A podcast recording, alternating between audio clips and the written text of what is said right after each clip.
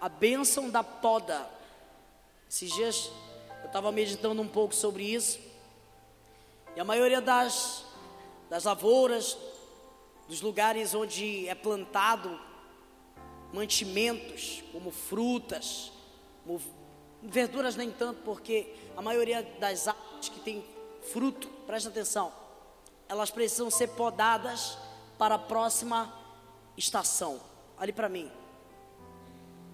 A poda de Deus, ela é exatamente aquilo que nós precisamos entender em algumas estações que nós estamos vivendo. O texto ele demonstra que Jesus, o Filho, ele é a videira verdadeira.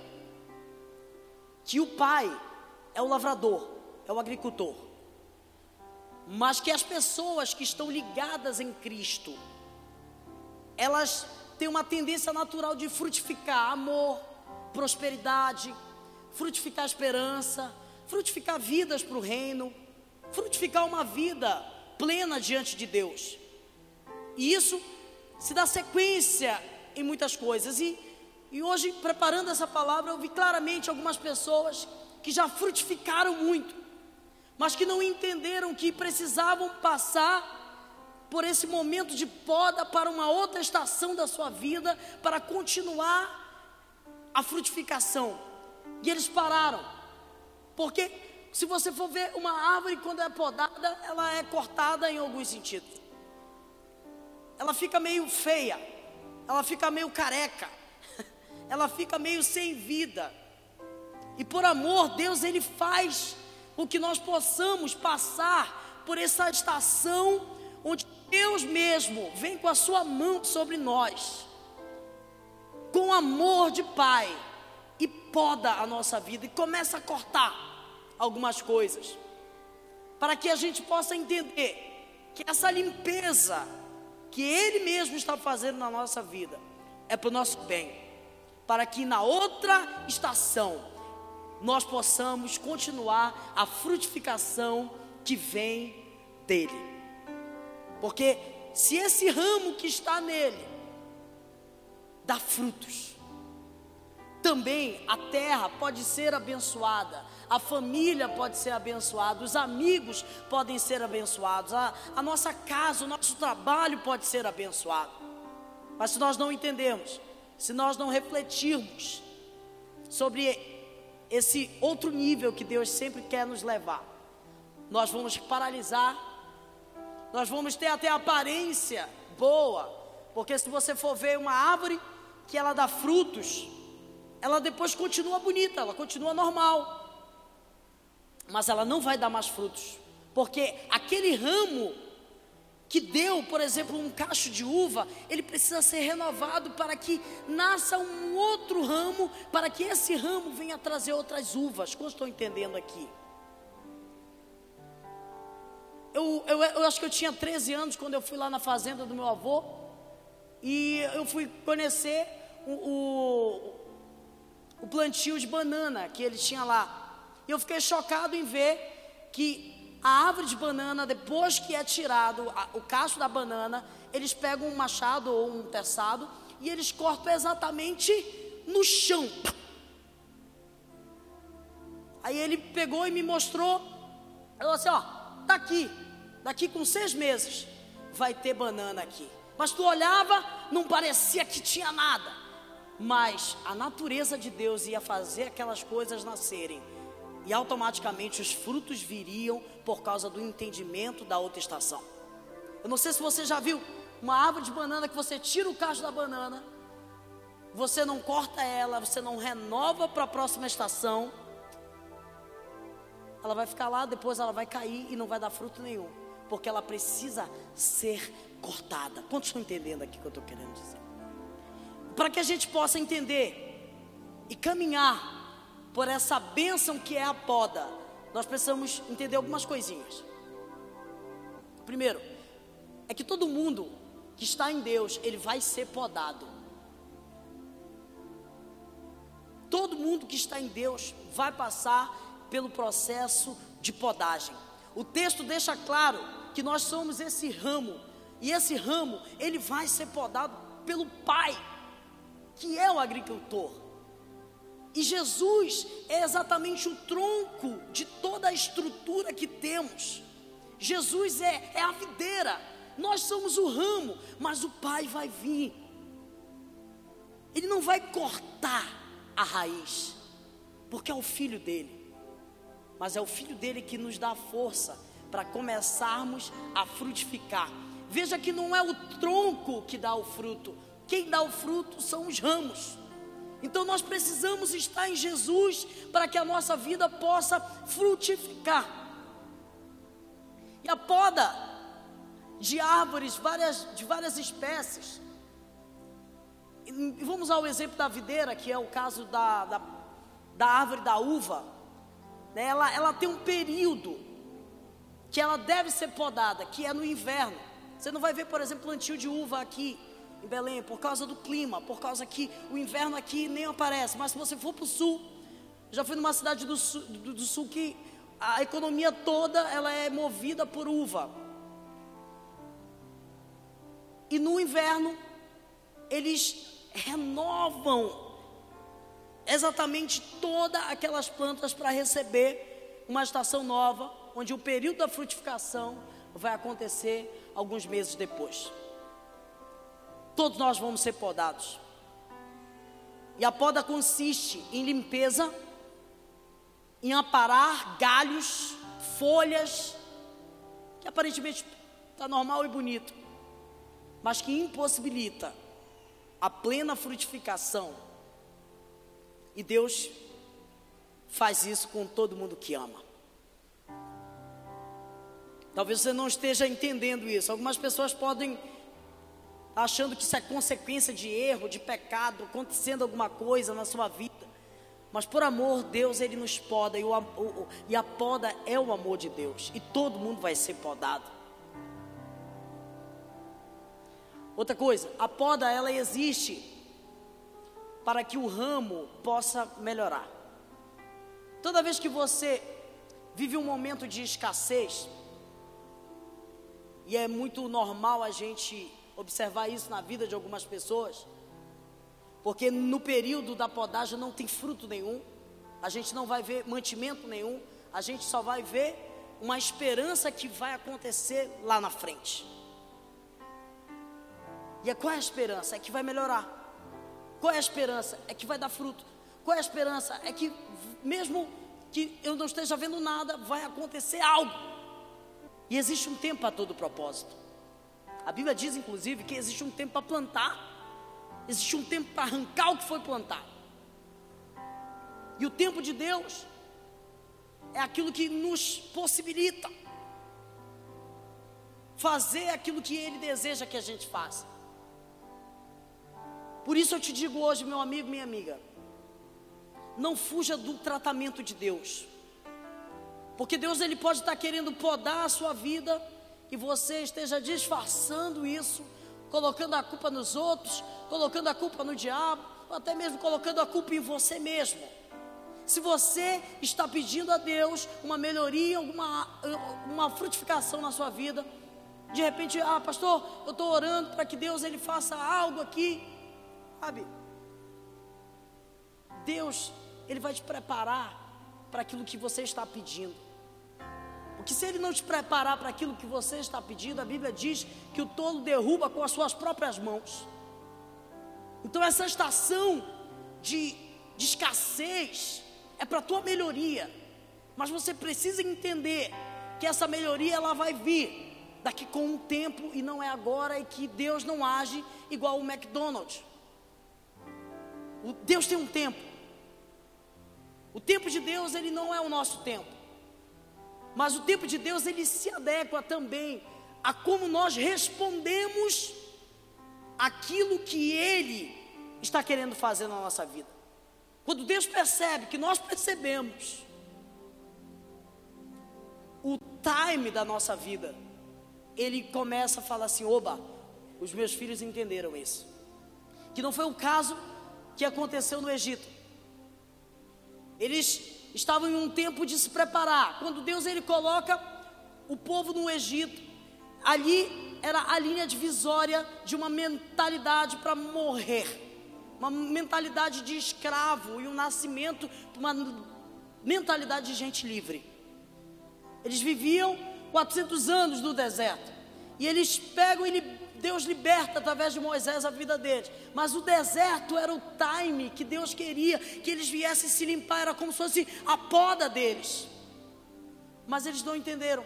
Eles começaram a reclamar, eles começaram a reclamar de Moisés, eles começaram a lembrar do Egito, eles começaram a fazer tanta coisa, que uma coisa que era para demorar menos de um mês, passou 40 anos.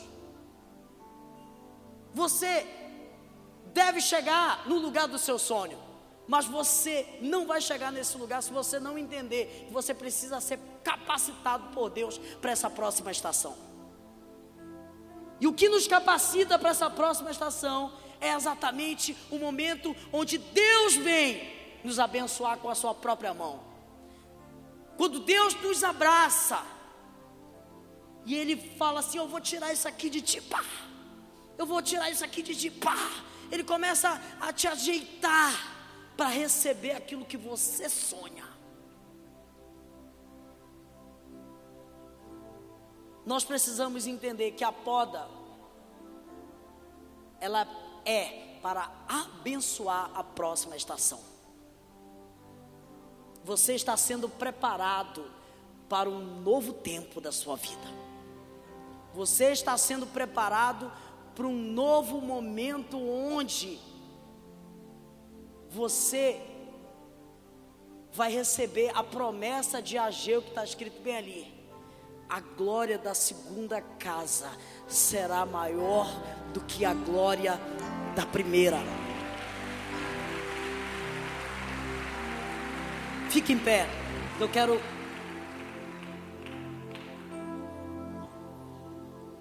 Então, quando você vê Jó sendo podado, sendo preparado, Deus estava querendo levar ele para outro nível.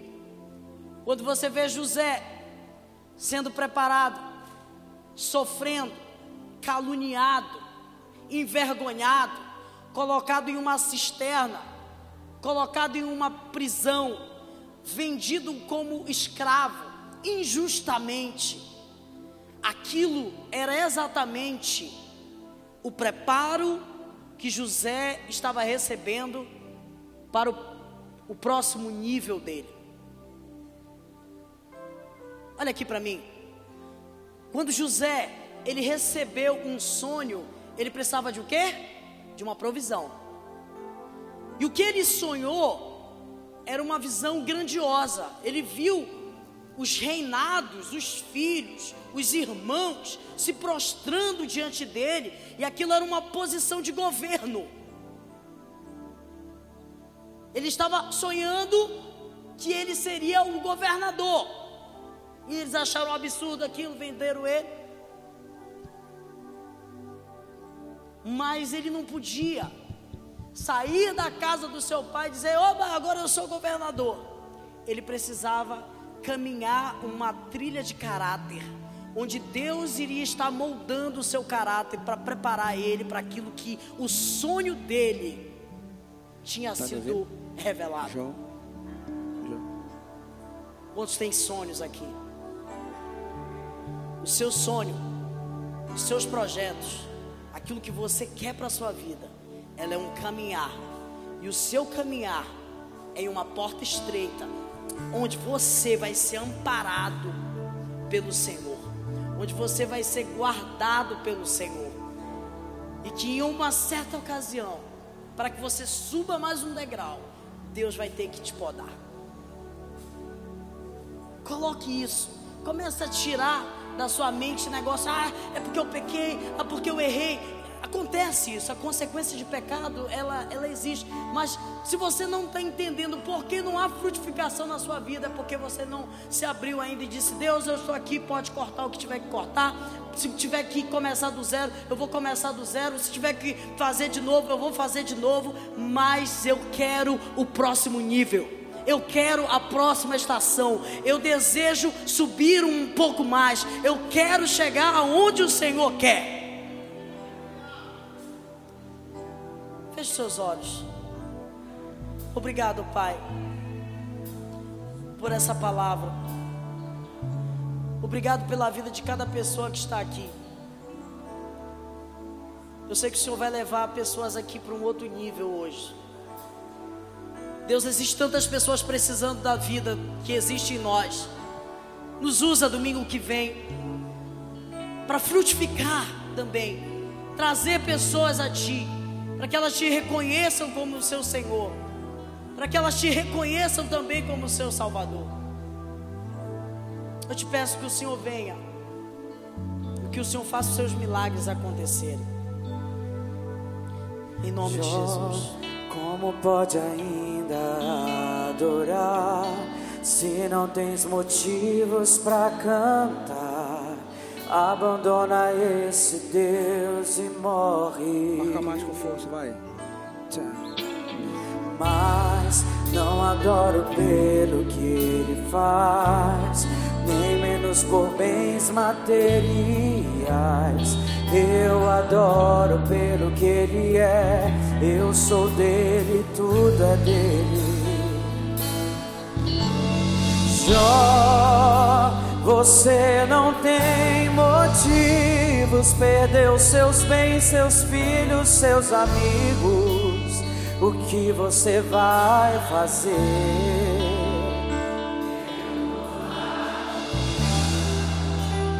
simplesmente adorar. Eu vou adorar.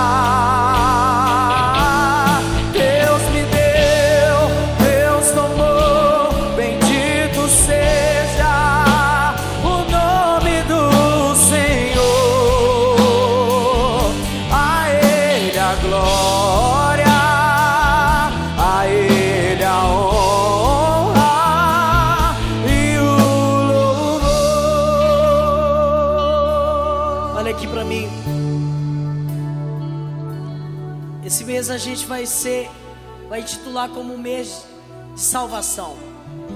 Dia 27, nós vamos ter batismo aqui. Diga uhul. Vai ser incrível. Quantos aqui ainda não foram batizados nas águas? Levanta sua mão. Levanta sua mão bem alto. Você ainda não foi batizado. Tô de olho em você. Eu queria todas as células focadas, orando por pessoas. Deus vai salvar tantas pessoas nesses dias. Deus vai fazer coisas incríveis nesses dias. E domingo que vem, no outro domingo e também no outro domingo, nós vamos pregar Vamos sobre salvação. Deus me deu. E eu estava lembrando, falando para vocês sobre esse período de escassez. Eu nunca esqueço. Ela sem trabalhar, desempregado. Eu falei, eu fiz um- uma promessa assim com Deus. Falei, Senhor, eu vou te servir, vou fazer o meu melhor para o Senhor, tudo, tudo, em tudo. E eu me dedicava, era de manhã na casa das pessoas, visitava, orava por elas. Deus começou a fazer tantas coisas através disso. E eu entendi que aquela estação que eu estava vivendo era uma estação onde Deus ele queria me usar. Talvez você esteja aqui sem perspectiva, não chore. Talvez Deus queira te usar para ficar um pouco mais perto da sua família, da sua casa pregando para os seus familiares. Não deixe de ba- de bater nas portas. Mas se você está meio livre, use o seu tempo para honrar a Deus, cavar poços, fazer o bem, porque é isso que Deus espera de todos nós. Domingo que vem eu vou pregar aqui para o seu amigo, para sua amiga, para o seu parente que não conhece a Jesus. Que se a luz do Evangelho não for até o coração, essa pessoa vai para o inferno. Nós queremos salvar pessoas porque nós fomos salvos por- pelo Senhor. Então eu queria nesse momento orar com vocês. Ore por alguém agora nesse momento que precisa de Deus. Domingo que vem nós vamos ter uma noite de salvação para essas pessoas. Pai, nós rogamos ao Senhor da Seara que envie trabalhadores para a sua seara. Que o Senhor traga até nós, meu Deus, vidas Eu peço que o Senhor traga filhos aqui para que a gente possa cuidar. Eu te peço que o Senhor levante pessoas aqui comprometidas com o teu reino. Eu te peço que o Senhor levante aqui líderes que vão amar o teu rebanho. Eu te peço que o Senhor também levante pessoas aqui comprometidas, meu Deus, com amar, com fazer a tua obra. E que domingo nós possamos ver o fruto de tudo aquilo que nós vamos viver. Obrigado pela poda. Obrigado por esse momento que o Senhor cuida da gente para nos preparar para uma outra estação. Muito obrigado por esse culto. Obrigado por cada pessoa que está aqui. Levanta a sua mão. Que a graça do Senhor Jesus, que o amor de Deus e nosso Pai, e a comunhão do Espírito Santo esteja presente agora e para sempre. Que Deus te abençoe. Até domingo que vem. Não falta por nada. E traz alguém que vai ser incrível.